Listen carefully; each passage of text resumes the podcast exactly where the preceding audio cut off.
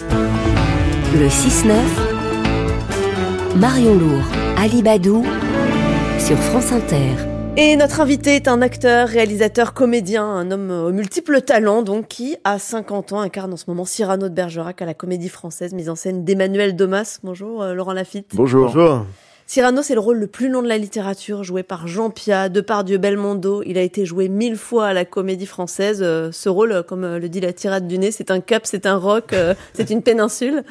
Euh, oui, ça peut, ça peut être envisagé comme ça. Ça peut être un, sacré pic à, à, escalader, mais faut, euh, faut. Après moi, la dimension athlétique du rôle, elle m'intéresse pas vraiment, quoi. Ce que ce qui, ce qui compte, c'est surtout les, les enjeux, l'émotion. Et puis Cyrano, quand il commence la tirade d'aîné, il sait pas qu'il va faire la tirade d'aîné. il sait pas qu'il se lance dans un morceau de bravoure. Donc il faut laisser réinventer tous les soirs cette espèce de fulgurance qui, qui lui arrive à ce moment-là. Et comment? Justement, en se disant ça, en se disant que euh, c'est pas, faut surtout pas que ce soit des morceaux de bravoure. Euh, moi, en tant que spectateur, ça m'intéresse pas de voir un acteur me faire une démonstration d'endurance, d'articulation, de, de, brio. Euh, ce qui m'intéresse, c'est les émotions. Et donc, à partir du moment où, où on prend cet axe-là, je, je, pense que les, les, choses se déroulent euh, différemment. Est-ce que c'est un rôle particulièrement difficile? Parce que c'est l'un des plus long, vous le disiez, 2600 vers qui composent la pièce. C'est Cyrano en prononce environ 1600. On est sur scène pendant trois heures. La dimension physique, bon, vous disiez qu'elle n'était pas si importante, mais qu'est-ce qui est le plus compliqué finalement à maîtriser dans le rôle que tout le monde a en tête? Bah, elle est compliquée. Là, je fais le malin, mais euh, si, si, c'est un rôle qui est difficile à jouer, mais j'ai pas envie que ça se sente voyez, pendant le spectacle, j'ai pas envie que qu'on se dise. Euh, euh, alors rétrospectivement, on peut se dire, mais attends, mais en fait, euh, le rôle est énorme. Mais sur le moment, j'ai surtout envie que les spectateurs soient dans le sentiment et dans les émotions qui sont provoquées par les enjeux et par la langue. De, de, Rostand. Donc oui. la, voilà la, la dimension pardon la dimension athlétique, même si elle, elle existe, c'est c'est pas mon problème dans le sens c'est pas ce qui m'obsède quoi. Mmh. Et Emmanuel Demas, il parle de Cyrano comme d'un homme pétri de complexes qui a peur et meurt de honte. C'est un adolescent, en fait, Cyrano. Complètement. C'est très juste ce que vous dites, parce que c'est vrai que c'est une pièce qui touche beaucoup aux blessures de l'adolescence, à la peur, au complexe, euh, vivre les choses par procuration, parce qu'on on, on, on n'ose pas les vivre soi-même, euh, le, le, le, grand sentiment, l'envie d'engagement, euh, l'orgueil, l'orgueil, bien Panache sûr. aussi. Oui, bien sûr, oui, oui. Parce qu'il y a tout ça, c'est ça la Bien sûr, oui, c'est bien sûr. Et quels échos ça a cette pièce aujourd'hui? Est-ce que parce que si on la rejoue, c'est bien que ça nous parle aujourd'hui. Oui. c'est quoi? C'est la tyrannie du paraître, peut-être, avec ce Christian qui est finalement beaucoup plus beau et qui du coup a plus de succès c'est quoi le Oui, bien sûr, il y a ça. Et, puis ce, ce, nez, on met ce qu'on veut dedans. Plus quand on voit les gravures du, du vrai Cyrano qui a existé, hein, il n'a pas un nez si euh, démesuré que ça. Après, il a une vie euh, très très complexe, le vrai le vrai Cyrano. Il est, il est intéressant à, à investiguer. Et, de, et, et, Rostand connaît la vie du vrai Cyrano. Il sait, il sait très bien ce qu'il fait. Qu'est-ce que ça veut dire Qu'on que... met beaucoup de choses dans ce nez? Bah, je pense que chacun projette un complexe, euh, une frustration, une humiliation. C'est pour ça que la pièce parle à, parle à tout le monde et qu'on continue à, à, la jouer. À la, jouer ouais. la mise en scène d'Emmanuel Demas, elle est particulière. Hein. Il y a 12 comédiens pour incarner 50 personnages. Oui. C'est tous des hommes, sauf, euh, sauf Roxane. Roxane. Qu'est-ce que ça apporte, ce procédé? C'est une manière de magnifier euh, la présence de Roxane et de soulager les actrices de la comédie française de tous les petits rôles que personne ne veut jouer. en fait, c'est l'organisation du travail. La, la distributrice, quoi. la bouquetière, tous ces petits rôles.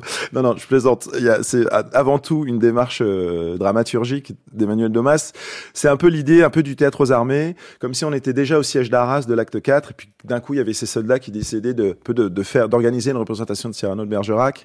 Et puis, il n'empêche que Cyrano, il est entouré d'hommes tout le temps que ce soit euh, les cadets, euh, voilà l'armée dans euh, dans laquelle il officie, que ce soit les poètes euh, chez, chez, chez, chez Ragnaud, le, le pâtissier voilà, poète. voilà le pâtissier poète joué par Laurent Stocker. Il est entouré de beaucoup d'hommes et à la fin, quand il a cette phrase sublime et qu'il dit à Roxane, grâce à vous, une robe a passé dans ma vie.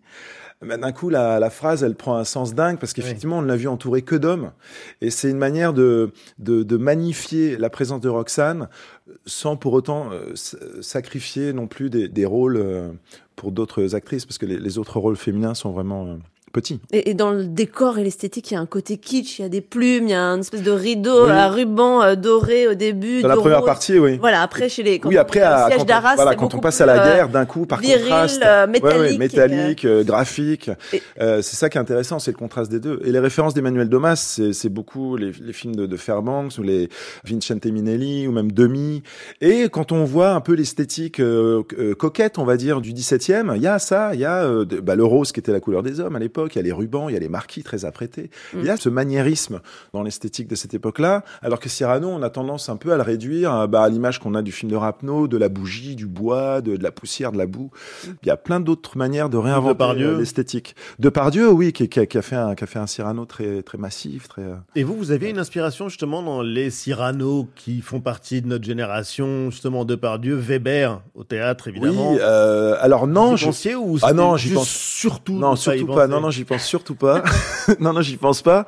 Euh, parce que j'essaie de faire euh, euh, mon Cyrano. Euh, je pense qu'il est il est différent sûrement de ce qui a de ce qui a été fait jusqu'à maintenant parce que je pense être un acteur différent de certainement pas meilleur mais moins qu'on puisse dire non. certainement pas meilleur mais différent de de, oui, de Weber de Pardieu Michel Villermoz qu'il a joué euh, ici longtemps. Et justement en tant qu'acteur vous avez démarré dans une sitcom ensuite vous avez fait ah oui, comique loin, de ouais, alors je remonte un peu loin.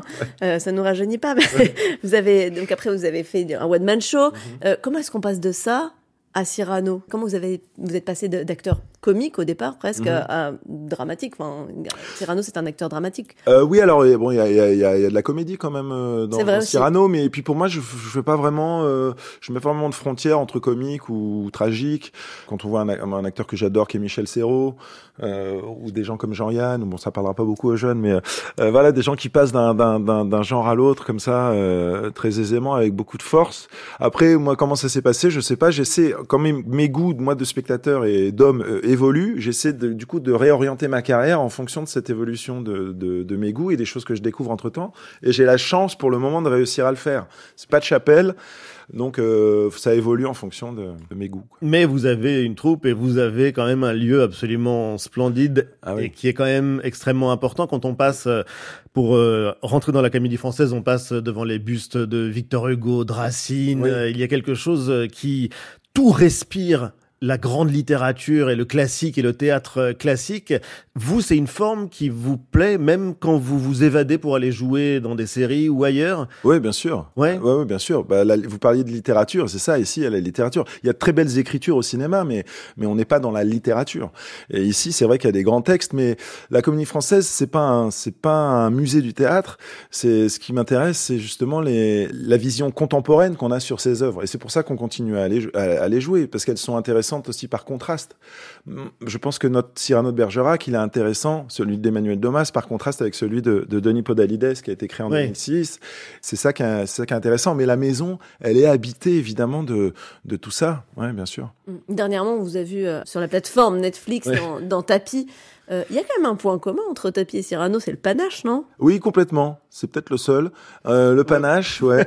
mais en tout cas, le panache, mais qui est pas mis au service des, des mêmes mêmes choses. Mêmes. Ce qui est beau chez Cyrano, c'est Je la qu'il y a de l'amour aussi dans Tapis. euh. Oui, oui, il a vécu une très, très belle histoire d'amour, très forte. Mais oui, il y a du panache. Il y a moins le sens du sacrifice, je pense, que, que Cyrano. J'aime bien ça, ça c'est désuet le sens du sacrifice, parce que heureusement, on a moins besoin d'aller à la guerre. Mais il y a, quand- il y a encore ça chez, chez Cyrano que je trouve très beau. Et ce que je trouve très beau dans la, dans la version qu'on en donne en ce moment, c'est la place de Roxane parce que euh, la, la, on, on a vraiment l'impression souvent que voilà euh, Cyrano c'est la grande figure romantique qui se sacrifie, mais euh, y a- masculine. masculine, oui. C'est justement ce que je voulais vous Romantique, dire. oui. Parce que est-ce que ça, c'est encore de notre époque?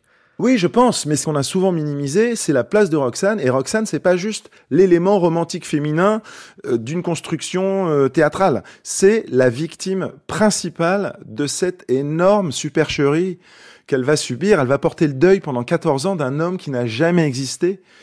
Euh, et ça, c'est atroce. La vraie victime de cette histoire, c'est Roxane. Donc la pièce, elle pourrait s'appeler Roxane.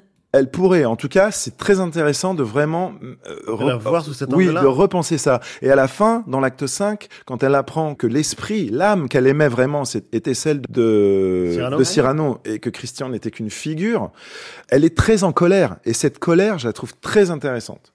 Euh, Il y a de la colère. Euh, pourquoi vous être tu pendant 14 années Elle lui dit. Pendant 14 années, on, lui a, on, lui a imposé un deuil qui n'avait pas lieu d'être. C'est atroce qu'on lui a fait, cette pauvre femme. Vous, vous allez prochainement incarner Molière au cinéma après avoir joué dans sa maison, avoir joué ses textes, Don Juan. Continuation euh, logique? Euh, oui, et en plus, euh, oui, c'est vrai. Ouais, ouais, en ce moment, c'est ça, ça circule pas mal. Ouais. Euh, euh oui, je joue Molière dans le film d'Olivier Pi, euh, le Molière imaginaire, le titre du, du film. Et c'est un long Molière imaginaire. Ouais, le Molière imaginaire. Le titre est génial. Ouais, ouais, bah oui, c'est un mélange de, de ce qu'on sait, de ce que Olivier Pi projette aussi. Mais bon, c'est quand même très très documenté historiquement. Et c'est un long plan séquence, un peu à la Iñárritu, un peu à la Birdman. C'est la dernière heure et demie de Molière à la fin du Malade imaginaire. Il se bat pour ne jouer jusqu'au bout la pièce malgré sa, sa toux hémorragique. Et euh, dans sa fièvre, il, va croiser tous les fantômes de, de son passé dans ce, dans ce théâtre. Et c'est pas mourir sur scène, ouais. Et c'est pas écrasant après avoir euh, après avoir joué, après avoir été pensionnaire à la Comédie Française d'incarner Molière. Bah euh, alors moi je le prends avec légèreté, sinon effectivement ce serait écrasant, mais euh, euh j'essaie surtout de me dire que ça n'a aucun poids quoi. C'est une proposition, c'est une version, il y en aura d'autres, d'autres gens. Philippe Cobert a joué Molière magnifiquement chez Ariane Mouchkine. Voilà, moi je fais un Molière chez chez Pi. Euh, le prochain, je, je sais pas qui, Romain Duris, ça fait un, un Molière aussi chez Laurent Tira. Voilà, pour moi c'est un c'est un jeu, un, un, un relais qu'on se passe d'acteur en acteur. Il faut pas y mettre trop de trop d'importance. Mmh. Laurent Lafitte, qui est notamment Cyrano, mis en scène par Emmanuel Domas à la Comédie Française en ce moment et jusqu'au 29 avril prochain, avec Jennifer Decker en Roxane, Johan Gassiorowski en Christian. Je précise donc qu'en février, vous allez incarner Molière dans un film d'Olivier Pi. Merci. Merci. Merci à vous.